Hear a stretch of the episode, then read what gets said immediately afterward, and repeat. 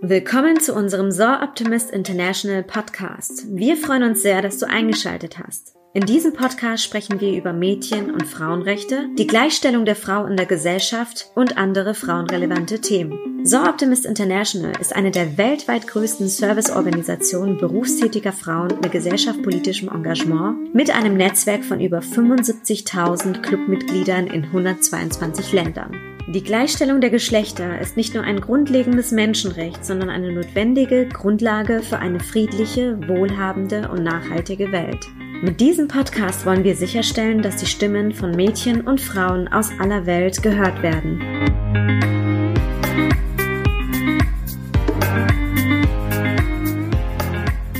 Herzlich willkommen, liebe Hörerinnen, zu unserem neuen Podcast.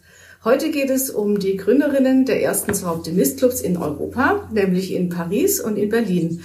Und dazu begrüße ich jetzt ganz herzlich Frau Felicitas von Aretin. Hallo, Frau von Aretin. Hallo. Ja, schön, dass Sie da sind. Mich freut es total, dass wir heute zusammen sprechen. Kurz zu mir. Mein Name ist Manuela Nitsche und ich bin zurzeit Vizepräsidentin von Sur Optimist International Deutschland. Ja, liebe Frau von Aretin, Sie sind Historikerin und arbeiten als Autorin und Sie sind auch Mitglied im Verband der Historikerinnen in Deutschland. Und Sie arbeiten auch als Journalistin und sind im Deutschen Journalistenverband tätig und Sie sind Büroleitung für die H-Punkt-Agentur. Genau. die Kontaktinformationen schreiben wir dann alle in die Show Notes und ähm, auch alles weitere, was wir zu sagen, ist dann da zu finden. Da könnt ihr das dann alles nachlesen. Ja, Sie haben im Tagesspiegel 2018 einen ganz großen langen Artikel über Edith Peretz geschrieben und viel recherchiert für Ihr neues Buch. Das Buch handelt von den ersten berufstätigen Frauen und trägt den Titel Mit Wagemut und Wissensdurst. Genau, also das Buch geht auch vor allen Dingen über die ersten berufstätigen Frauen. Mhm. Und da kam ich eben einmal auf Magdalene Schoch, die Gründerin von Zonta, mhm. und natürlich auf Edith Peretz, über die ich sehr wenig gefunden habe. Ja. Und ich bin dann tiefer eingestiegen, mhm. dank auch des Berliner Clubs, ja. des so Optimist. Ja, wir wollen zusammen erkunden, wer waren Edith Peretz und Susanne Noël und wer von beiden gründete den ersten SI-Club in Europa und ähm, wie kam es überhaupt zu dieser Bewegung? Und gibt es denn vielleicht sogar Nachfahren von einer von den beiden Frauen? Ja, keine direkten Nachfahren. Bei Suzanne Noël, ähm, die ist 19 Jahre älter als Edith Peretz, mhm. kommt aus Frankreich. Die hat ein ganz tragisches Schicksal am Anfang ihrer Karriere gehabt. Und zwar, sie heiratet ganz früh einen Mediziner, mhm. setzt dann durch, dass sie auch Medizin studieren kann, ist eine der besten Frauen, also überhaupt die erste oder eine der wenigen Frauen und einer der besten Mediziner überhaupt in ihrem Jahrgang. Mhm. Sie bekommt eine Tochter der Mann, ähm, die Ehe bröckelt leicht. Sie hat einen Liebhaber, den sie später heiratet. Der Mann kommt nicht zurück aus dem Ersten Weltkrieg. Mhm. Und die Tochter stirbt an der spanischen Grippe. Und ihr zweiter Mann stürzt sich in die Seine daraufhin. Ach, also am Anfang dieser wunderbaren Karriere steht schon eine ziemliche Tragik. Mhm. Und bei Edith Peretz ist es anders. Sie hat keine eigenen Kinder. Sie ist, äh, kommt aus Breslau, mhm. ist Jüdin und muss dann 1936 in die USA emigrieren und mhm. heiratet ein Jahr später Karl von Lojewski, einen preußischen Aristokraten. Und die beiden haben keine Kinder. Es gibt aber einen äh, Neffen, mhm.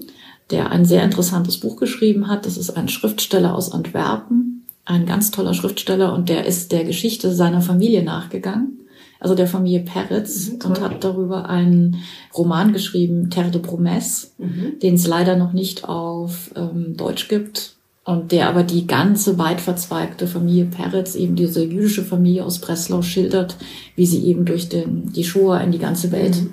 ja, vertrieben wurden, mhm. beziehungsweise Teile natürlich auch umgekommen sind. Ja. ja, wir sprechen ja von einem Zeitpunkt vor mehr als 100 Jahren, muss man jetzt genau. mal dazu sagen. Ähm, und da war es ja noch überhaupt nicht üblich, dass Frauen bei Veranstaltungen dabei sein durften und oder ihrer eigenen Berufsbildung nachgehen, also ihren eigenen ja. Berufswünschen nachgehen, konnten kein eigenes Konto eröffnen und ja, es war also man kann sich das eigentlich gar nicht mehr vorstellen, wenn man in dieser heutigen Zeit lebt, wie das äh, früher war und sie waren eben auch nicht bei Veranstaltungen eingeladen und wenn, dann durften sie nur hinterm Vorhang sitzen, ja. durften sich nicht zeigen, ne? Da möchte ich doch gern mal kurz auf unsere Ausgabe Nummer 182 in unserem Mitteilungsblatt zur Optimist intern hinweisen, denn da sind total interessante Artikel drinnen. Das ist im Januar 2021 erschienen. Da könnt ihr mal sehr viel nachlesen. Es ist auch auf unserer Webseite zu finden, www.soroptimist.de. Wir setzen das dann auch nochmal in die Show Notes. Ja, nochmal zurück zur Ausgrenzung. Durch diese permanente Zurücksetzung hat sich nämlich schon im Jahr 1868 der erste Frauenclub gegründet mit dem Namen Sororis. Ja, toll. Also das wusste ich auch nicht, das habe ich jetzt gerade durch Sie erfahren. Ja, ja, und das war nämlich auch die Reaktion auf diese ständige männliche Bevormundung mhm. und Ausgrenzung.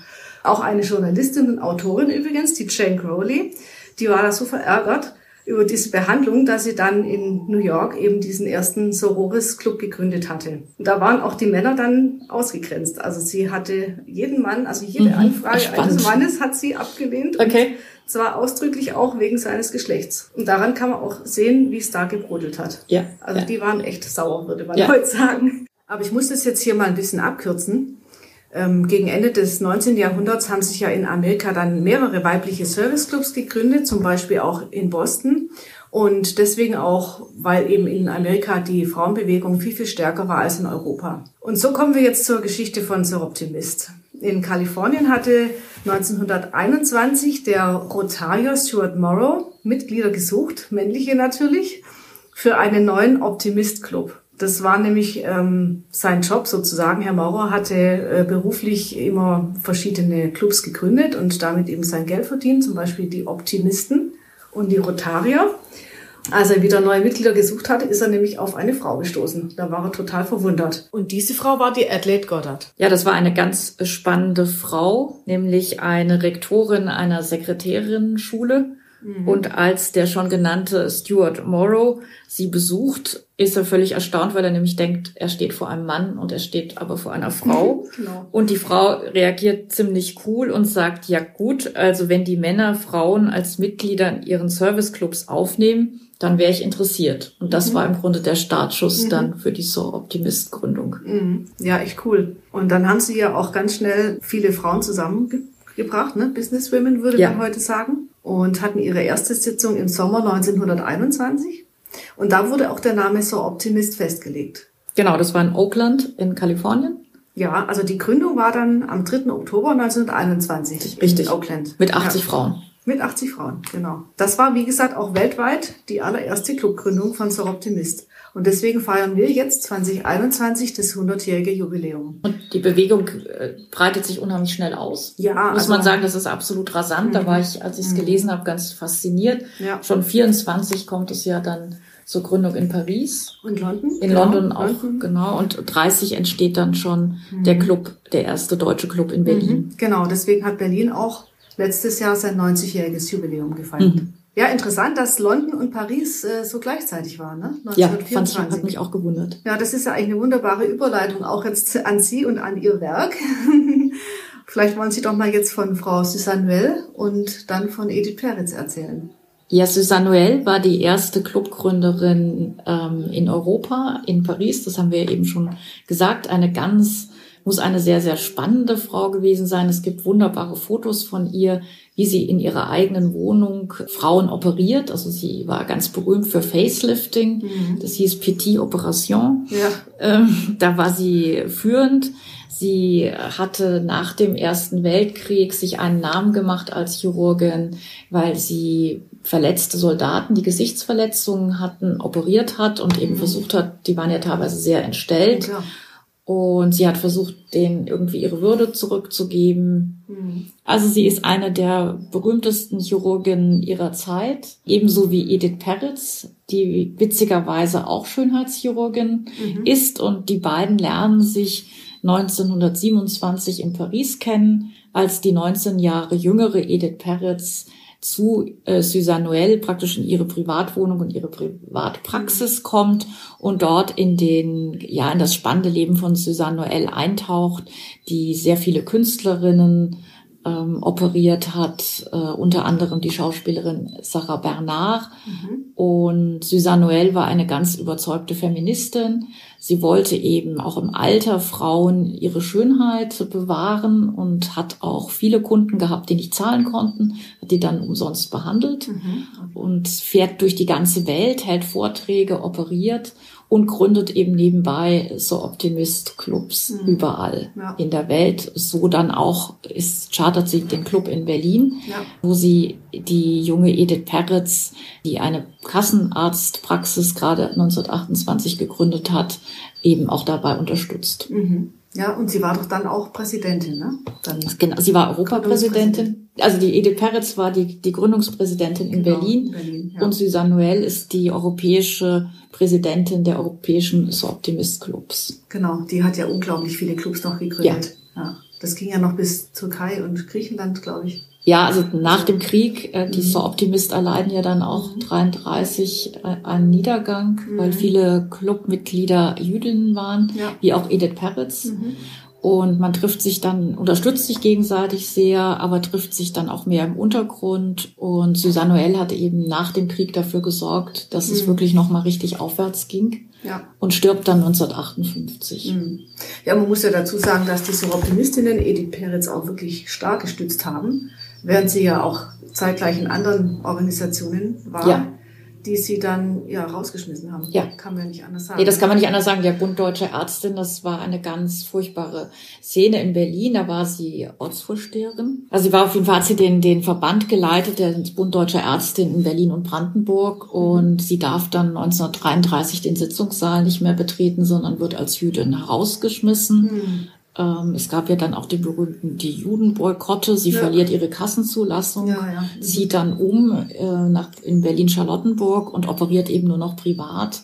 Also kann sich drei Jahre halten, was dafür wirklich spricht, wie bekannt sie damals schon war, mhm, obwohl sie noch gar nicht alt war. Mhm. Und 1936 reist sie mit einem Besuchervisum in die USA Mhm. Also hat auch noch gar nicht vorgehabt, wirklich zu emigrieren, lässt ihren Flügel da, ihre ganzen medizinischen Bestecke lässt Wahnsinn. sie da, ja. setzt sich auf dieses Schiff und reist eigentlich ins Ungewisse und beschließt dann, als sie die Nachrichtenlage von den USA, von New York aus verfolgt, da zu bleiben, mhm. bekommt dann ähm, die Kassenzulassung, was damals sehr schwierig war, weil auch in Amerika hatten die Ärzte damals aufgrund der Wirtschaftskrise zu wenig zu tun. Ja. Und man begegnete den Emigranten auch nicht gerade sehr positiv. Mhm, klar. Also viele andere Frauen oder Ärztinnen waren eben wirklich Putzfrauen oder haben sich einfach durchgebracht mhm. und ihre Familie.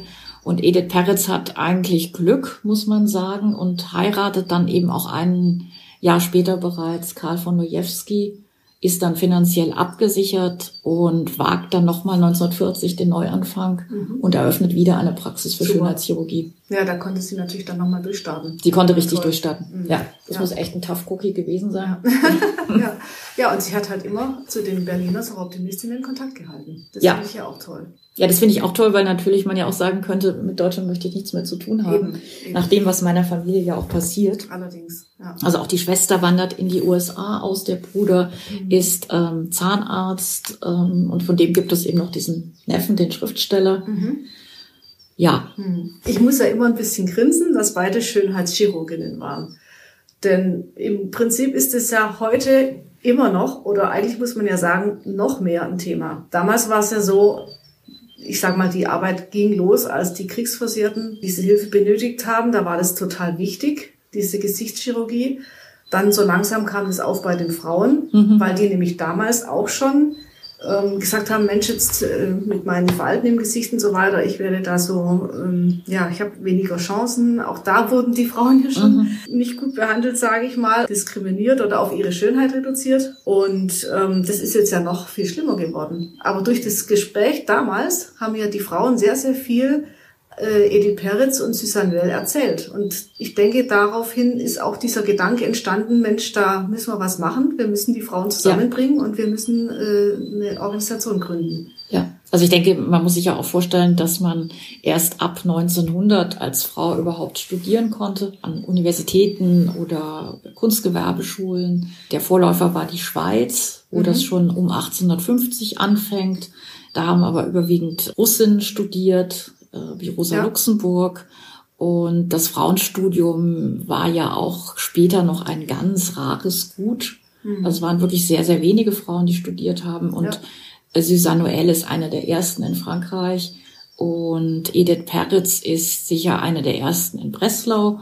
Und das ist vielleicht auch ganz interessant, die Edith Peretz kommt eben schon aus einer Ärztefamilie. Also ihr Vater Max, ja, ja. der eigentlich Meier hieß, hat in Breslau eine Praxis gehabt und hatte das erst, also als Arztpraxis offenbar das erste Telefon, also galt als sehr innovativ mhm. und kommt eben aus so einer typischen Kaufmannsfamilie ja. äh, mit einer ganz weit verzweigten Familie. Ich habe versucht, die die ganzen Cousins, Neffen und das alles zu begreifen. Das ist wow. ein schwieriger Stammbaum, wow. den ja. die Familie Peretz hat. Und darüber geht eben dieses wunderbare Buch mhm. von mhm. Joseph Peirce. Mhm was ich nur empfehlen kann. Ja, das schreiben wir auch nochmal in die Show Notes. Ja, was man auch noch zu Susanne Noël sagen kann, ist, dass sie ja damals berufstätige Frauen auch dazu aufgerufen hat, die Steuerzahlungen zu verweigern. Mhm. Das war ja auch so ein Thema, denn sie hat ja schon damals gesagt, ähm, wenn Frauen im Berufsleben weniger verdienen, beziehungsweise eben nicht gleich behandelt sind, dann sollen sie eben auch nicht so viel Steuern zahlen wie die Männer. Ja. Und da hat sie komplett recht, gell? Ja, also, sie hat völlig recht. Ja, sie, sie muss, also ich hätte sie gerne kennengelernt. Sie mhm. wird ja gerade in Frankreich wird sie sehr wiederentdeckt. Ja.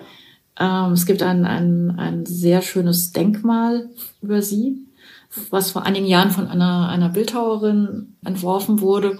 Und es gibt, das heißt La Main Nue, ja. also die nackten Hände, ein, eine Graphic Novel einer jungen Schriftstellerin, ähm, wo sie, wo die ihr Leben eben auch erzählt und daraufhin mhm. sind jetzt in Frankreich einige kleinere Filmclips etc.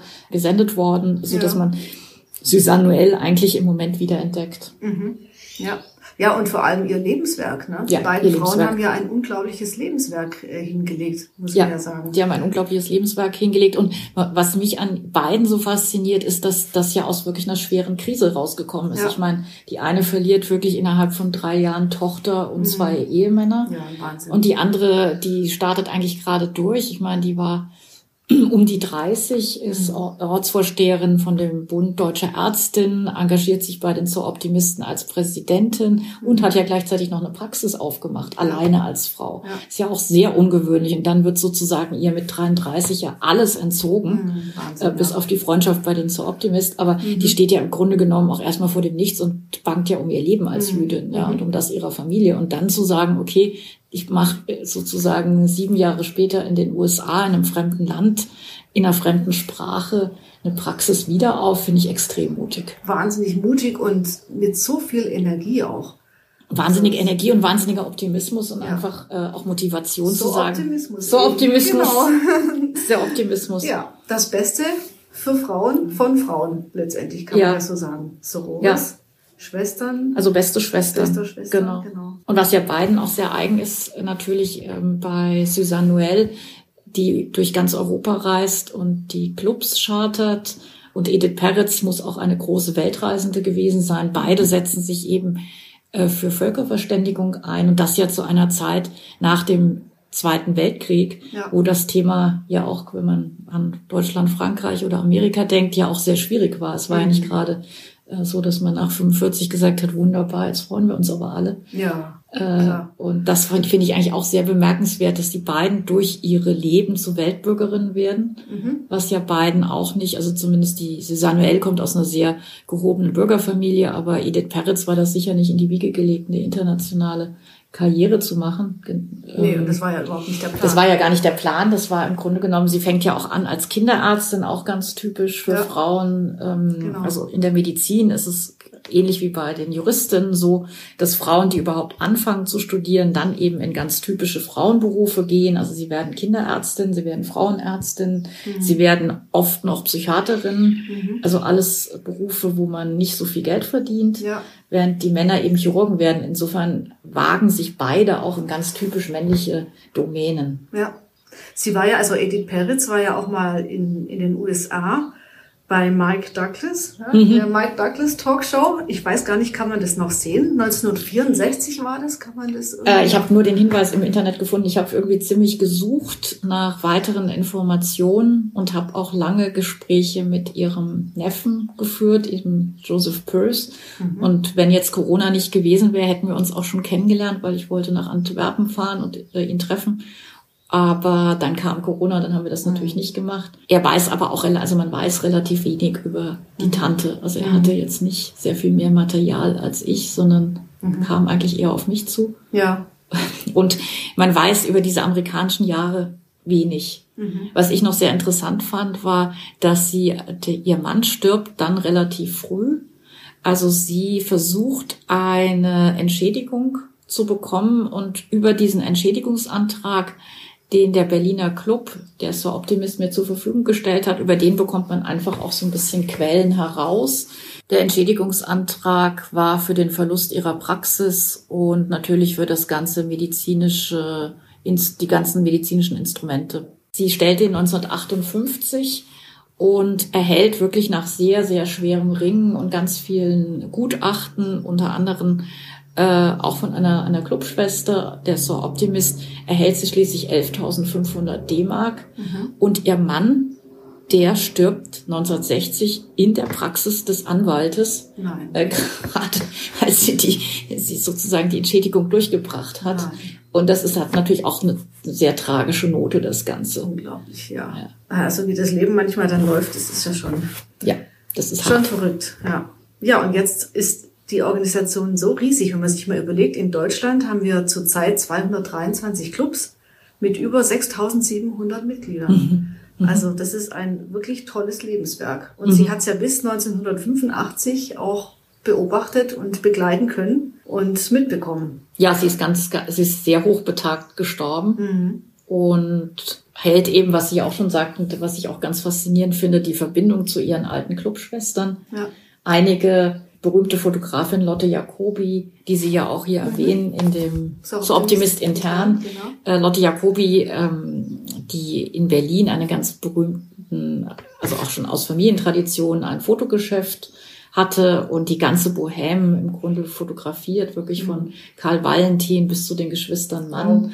Oh, ähm, die emigriert dann eben auch nach New York. Also sie hat im Grunde genommen ein paar ihrer alten Clubschwestern in New York aber hält eben auch zu den anderen, die in Deutschland geblieben sind, mhm. Kontakt. Und das ist ja wirklich nicht selbstverständlich. Nee, nee, auf keinen Fall. Ja, wir können ja auch nochmal zurück auf Deutschland kommen. Da hat ja unser Club Dortmund inzwischen den Dr. Edith Peretz Preis ins Leben gerufen und der wird immer am 8. März, dem Internationalen Frauentag, verliehen. Davon haben Sie auch schon gehört, oder? Ja, da, da habe ich von gehört, als ich den Artikel im Tagesspiegel mhm. schrieb und nochmal über Edith Peretz im Netz äh, recherchiert habe und dann tauchte auf einmal, ploppte der Edith Peretz Preis auf genau. und ich genau. dachte, dann habe ich den Tagesspiegel noch überzeugt, dass wir das noch schnell aufnehmen mhm. in die untere Zeile. Ja, das ist sicher eine ganz tolle Initiative, um ja. Frauen zu wirklich zu unterstützen, die ja. sich ja, würdigt halt auch genau die Verbesserung der Stellung der Frau. Ja, liebe Frau von Aretin, jetzt haben wir zwei total spannende Frauen besprochen. Wollen Sie unseren HörerInnen noch was ganz Besonderes mitgeben über die zwei Damen? Ja, vielleicht, dass, dass es sich lohnt, sehr mutig und innovativ zu sein und, und Schicksalsschläge vor allen Dingen zu überwinden mhm. und nicht an ihnen zu zerbrechen. Das zeigen ja eigentlich beide Biografien und beide Biografien zeigen für mich auch ganz toll, dass man immer wieder den Neuanfang wagen kann, weil dafür stehen ja beide sozusagen in, in ungewöhnlicher Weise. Ja. Und was mich halt wirklich das besonders an denen interessiert hat, war einmal, dass sie in eine klassische Männerdomäne eingedrungen sind, nämlich die Chirurgie, mhm. wo es ganz, ganz Richtig. wenige Frauen gibt, eigentlich auch noch bis heute. Das ja. zieht sich ja durch. Das ist das eine, was ich toll fand. Und das andere war wirklich die Internationalität. Mhm. Also, dass man auch anfängt, was ja gerade Edith Peretz macht, sich in einem völlig neuen Umfeld, nämlich in New York, nochmal einzurichten und dann ja auch natürlich perfekt Englisch zu können und sich völlig neu zu orientieren. Mhm. Ja, die haben ja unglaublich Energie gehabt und wirklich Lebensmut, wie Sie sagen, und sind ganz, ganz tolle Vorbilder, auf jeden Fall. Ja. ja. Also das finde ich, sieht man auch im Moment in Frankreich, dass Suzanne Noël auch gerade von Jüngeren mhm. doch sehr gehypt wird. Ja. Also dass das Interesse an ihrer Biografie einfach sehr gut ist, wie ja diese Graphic Novel ja. zeigt. Ja, vielen, vielen Dank. Also ich fand's wirklich hochspannend. Bin wirklich froh, dass wir diesen Termin zusammen hinbekommen haben. Und ich wünsche Ihnen alles, alles Gute für Ihre weitere Arbeit. Bitte schaut in die Show Notes. Es gibt ganz, ganz tolle Bücher von Frau von Aretin. Schaut auch auf www.soroptimist.de und informiert euch über diese tollen und auch viele weitere tollen Frauen. Ich lasse jetzt mit einem Zitat enden von Edith Peretz, was einfach top aktuell ist, aktueller denn je und sage Ihnen nochmal ganz, ganz lieben Dank. Ja, herzlichen Dank. Ja, das Zitat hat mich sehr beeindruckt. Das schreibt Edith Peretz schon in höherem Alter an ihren alten Berliner Club. Zitat, wir müssen dem eigenen Lande und seinen speziellen Problemen helfen. Wir müssen die Beziehungen zwischen den Völkern friedlich gestalten, indem wir persönliche Beziehungen schaffen, sodass die Bewohner eines anderen Landes nicht als Feinde erscheinen, sondern als Menschen wie du und ich.